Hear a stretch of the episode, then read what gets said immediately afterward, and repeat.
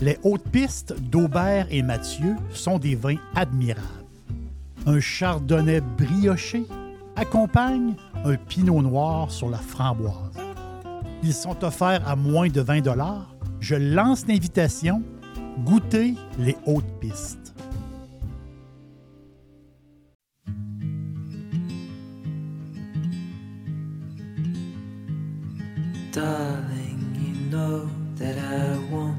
Things to go our way. I'll try to reach you to lean every single day. I wanna be somebody that you wanna love. Don't wanna reach for another, wanna color your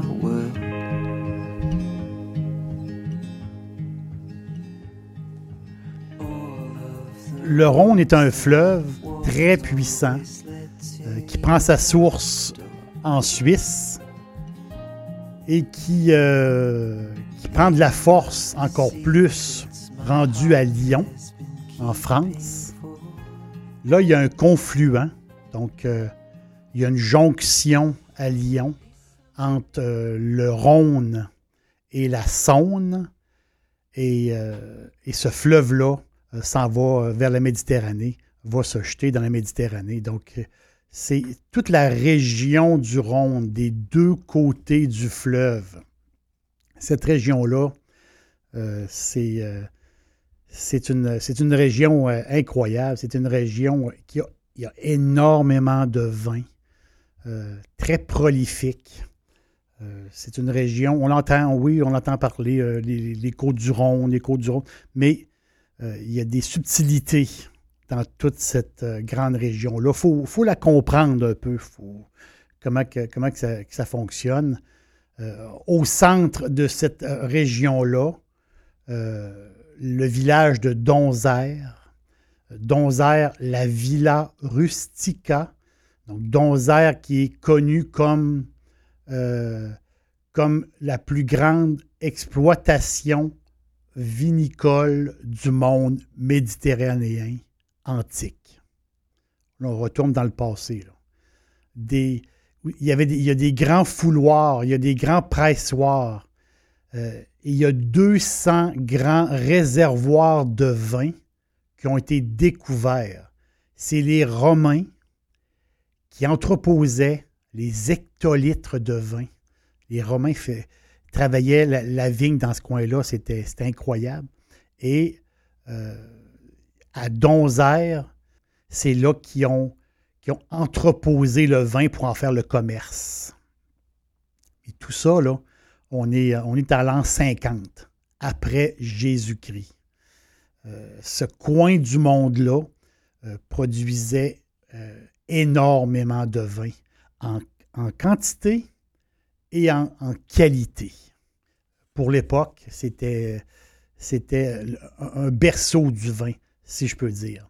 L'immense vallée du Rhône se divise en deux. Il faut, la- faut le voir comme ça. On divise en deux. Euh, la vallée méridionale, méridionale pour midi, méridionale midi pour sud. Euh, on est dans le sud.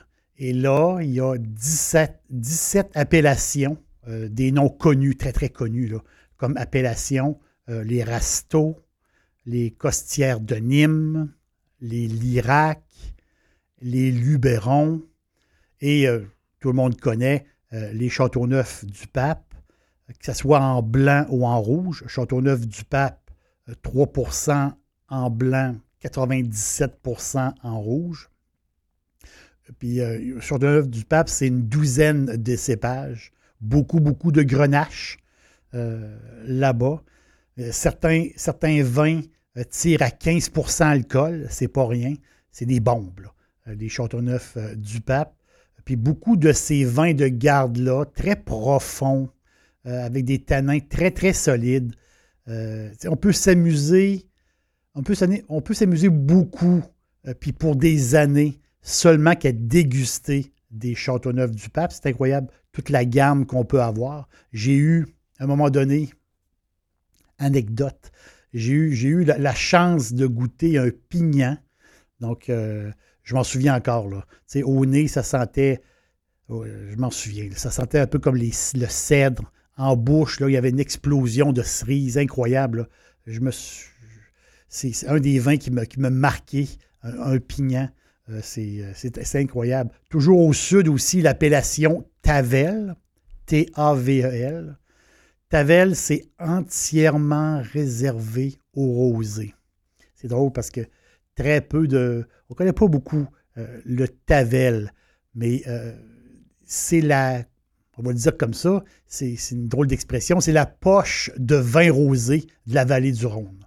Carrément, ils font seulement du rosé. On connaît le rosé de Provence, que tout le monde aime. J'adore. Ma blonde adore euh, les rosés provençaux. Mais là, on parle d'un rosé de repas. On parle d'un rosé épicé, acidulé.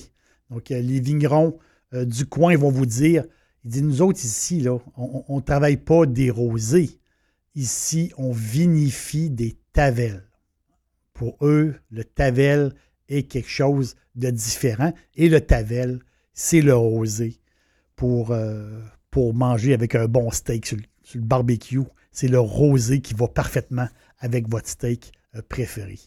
Euh, la vallée du Nord, on était dans le sud ici, là, Là, on s'en va dans le Nord. La partie Nord est, est unique. Vraiment, là, le Rhône, la partie Nord, une vallée très, très étroite, euh, faite de vignobles qui sont en pente, euh, souvent soutenus par des murets. Il n'y a pas beaucoup d'espace. On est en hauteur un peu. C'est incroyable le travail qui a été fait par les, euh, gens du passé pour pouvoir soutenir ces terres-là, pour pouvoir mettre des plants de vigne dans ces collines-là. Et tout tient. Là. C'est vraiment, il y a eu du travail de fait là. C'est, c'est, c'est, c'est fou. Là. C'est un terrain qui est vraiment, vraiment, vraiment pas facile. Et il y a sûrement que quatre variétés euh, de cépages dans la partie nord. On va le dire, c'est, c'est, euh, la place du Syrah. Donc le Syrah, c'est vraiment. Le Syrah, la Syrah est reine dans le nord, si je peux dire comme, comme ça. Donc les noms, les connus dans le nord, là, les côtes rôties. Euh, les côtes rôties, potentiel de garde jusqu'à 20 ans. Euh, des vins extraordinaires, des vins très, très bons, euh, côte très floral. euh, en bouche, on peut, on, peut le dire, en bouche, c'est assez des vins gras. C'est des vins gras. Côte ben, pourquoi ça s'appelle comme ça? C'est les coteaux euh, face au soleil durant l'été, donc les rayons de soleil qui frappent directement sur les coteaux. C'est un peu l'expression côte euh, qui est restée. Les condrieux, des noms qu'on n'entend pas souvent parler, mais les condrieux 100% blancs, c'est les blancs riches, les blancs pour les riches. Très dispendieux, les condrieux. Très, très dispendieux, avec un raisin euh, unique, le vionnier. Euh, c'est une merveille de blanc, euh, très gras, parfumé, beaucoup, beaucoup de parfum. C'est un blanc, les condrieux. C'est un blanc qu'on boit presque à la température du rouge. Juste un petit peu plus frais, mais euh, sans plus. C'est vraiment, il faut le, faut le déguster comme ça. Le Nord aussi, là, on, on tombe. On tombe dans des grands noms. Le Nord, ben, c'est les Ermitages ou les Crozes Ermitages en blanc ou en rouge. Si on parle de la, de la légende, la légende des vins Ermitages. Donc, c'est le chevalier, euh, le chevalier du retour des croisades qui s'est installé dans la petite chapelle Saint-Christophe Ermitage. Et c'est lui qui aurait planté euh, les, premières vignes de, ce secteur-là. Euh, les, les ermitages, ben, c'est éternel. Euh, il y en a qui disent que les ermitages, c'est des vins qui sont, euh, qui sont bénis. Donc, c'est des vins de garde, c'est des grands crus. Donc, on voit que dans le Rhône, il y a, beaucoup de grands crus. Et là-dedans, il y, a des, trésors, ca- carrément des trésors. Un nom qui est très connu en France, puis beaucoup moins euh, ailleurs dans le monde. C'est l'appellation Saint-Joseph. C'est de ça que je vais vous parler aujourd'hui, les, les Saint-Joseph. C'est très peu connu euh, ailleurs dans le monde. Est-ce que c'est une question de mise en marché? Je ne crois pas. Euh, je crois que je pense que les Français veulent garder les bouteilles pour eux. 10, euh, moins de 10% des volumes partent pour l'étranger. Euh, c'est le plus faible. De tout le Rhône au complet, toute la région du Rhône au complet, c'est le plus faible. Donc, euh, je crois que les Français gardent leur vin pour eux autres, profitent de. Il n'y a pas beaucoup de vin qui va à l'étranger. Les Français vont dire le Saint-Joseph est à nous. Saint-Joseph, c'est 26 petites communes sur 50 km. Donc, c'est un ruban, un ruban de terre le long du fleuve. On est dans le nord, le long, du fleuve. Et là, les collines sont très, très abruptes. Le sol, c'est un, sol de gneiss, euh, de la roche. Euh, c'est une roche qui contient beaucoup de quartz. C'est un sol assez particulier, euh, un mélange aussi avec des, sables argileux, très spécial comme sable, comme, comme sol dans, le Saint-Joseph. Et un climat particulier, très chaud. L'été, c'est très, très chaud pendant une période, beaucoup de pluie au printemps et euh, un hiver, on va dire, continental tempéré. C'est une, température parfaite pour, euh, pour la Syrah. Donc, la cave, euh, ceux qui produisent un vin euh, fantastique que je vous recommande à l'instant, c'est la cave, la coopérative de Saint-Désirat, qui vinifie presque la moitié de tous les Saint-Joseph. Donc, c'est beaucoup de vins qui vont vinifier, mais ils réussissent quand même à faire un produit à prix raisonnable. On s'entend que c'est des vins haut de gamme. je parle d'un prix raisonnable. On peut avoir une, excellente bouteille à moins de 30 ce qui est assez exceptionnel. Et euh, c'est quoi ça, un Saint-Joseph? Euh, Saint-Joseph, ben, c'est de la Syrah. Oui, il y a un petit peu de blanc aussi. Là, ici, on parle du rouge. Saint-Joseph, c'est de la Syrah à 100% euh, Le nombre de bourgeons euh, sur les plans sont calculés. Il y, a, quelque chose à respecter. Même les bourgeons sont calculés. C'est toujours une vendange manuelle. Il n'y a pas de machinerie de toute façon. Euh, à voir les coteaux, euh, je pense que la machinerie aurait beaucoup, beaucoup de difficultés à travailler là. Donc, c'est des rendements maximales de 40 hectolitres à l'acre.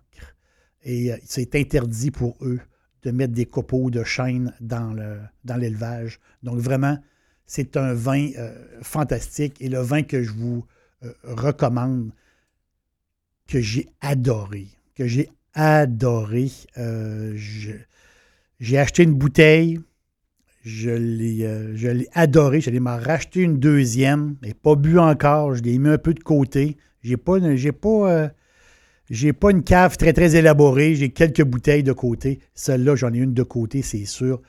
donc, c'est de la cave Saint-Désirat, la cuvée Côte Diane. C'est 10 mois de fût de chêne, un taux de sucre de 2,2 euh, grammes au litre. Euh, puis euh, le fût de c'est ce que j'aime, c'est que c'est des gros fûts de chêne, 225 litres. Donc, c'est un vin qui n'est pas trop boisé. souvent, c'est ce côté-là, des fois, j'ai un peu de difficulté. Du tout pas trop boisé. Donc, une, belle syrah foncée, très foncée, des reflets, des reflets mauves. On, on bouge notre verre, on bouge notre verre et on voit passer les, beaux reflets mauves. Euh, il faut lui faire prendre l'air. Il faut lui faire prendre l'air, mais c'est quelque chose d'extraordinaire. Euh, vous, allez, vous allez adorer, vous allez aimer. Euh, j'ai bu, moi, le 2017 et euh, les cavistes disent qu'il va être au top dans 10, 11 ou 12 ans. Donc, moi, j'ai pas. pour le 2017, je l'ai apprécié tout de suite, mais on peut faire dormir des bouteilles facilement de cette qualité-là. Il faut y goûter vous allez, vous allez adorer donc euh, le Saint-Joseph, la cave Saint-Désirat, la cuvée Côte Diane.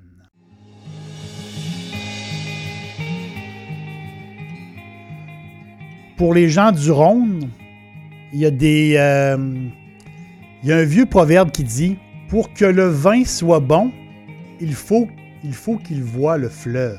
Je trouve ça très, très poétique, très, très beau. Le Saint-Joseph, c'est un vin. Le Saint-Joseph, c'est un vin mauve. Euh, c'est Victor Hugo qui le dit. Dans Les Misérables, à un moment donné, l'évêque sert un verre à boire à Jean Valjean et lui dit que il lui sert un vin mauve et ce vin-là, ben, c'est un Saint-Joseph. Merci d'être de passage. Puis euh, pourquoi pas, on peut s'ouvrir une bouteille. À la prochaine.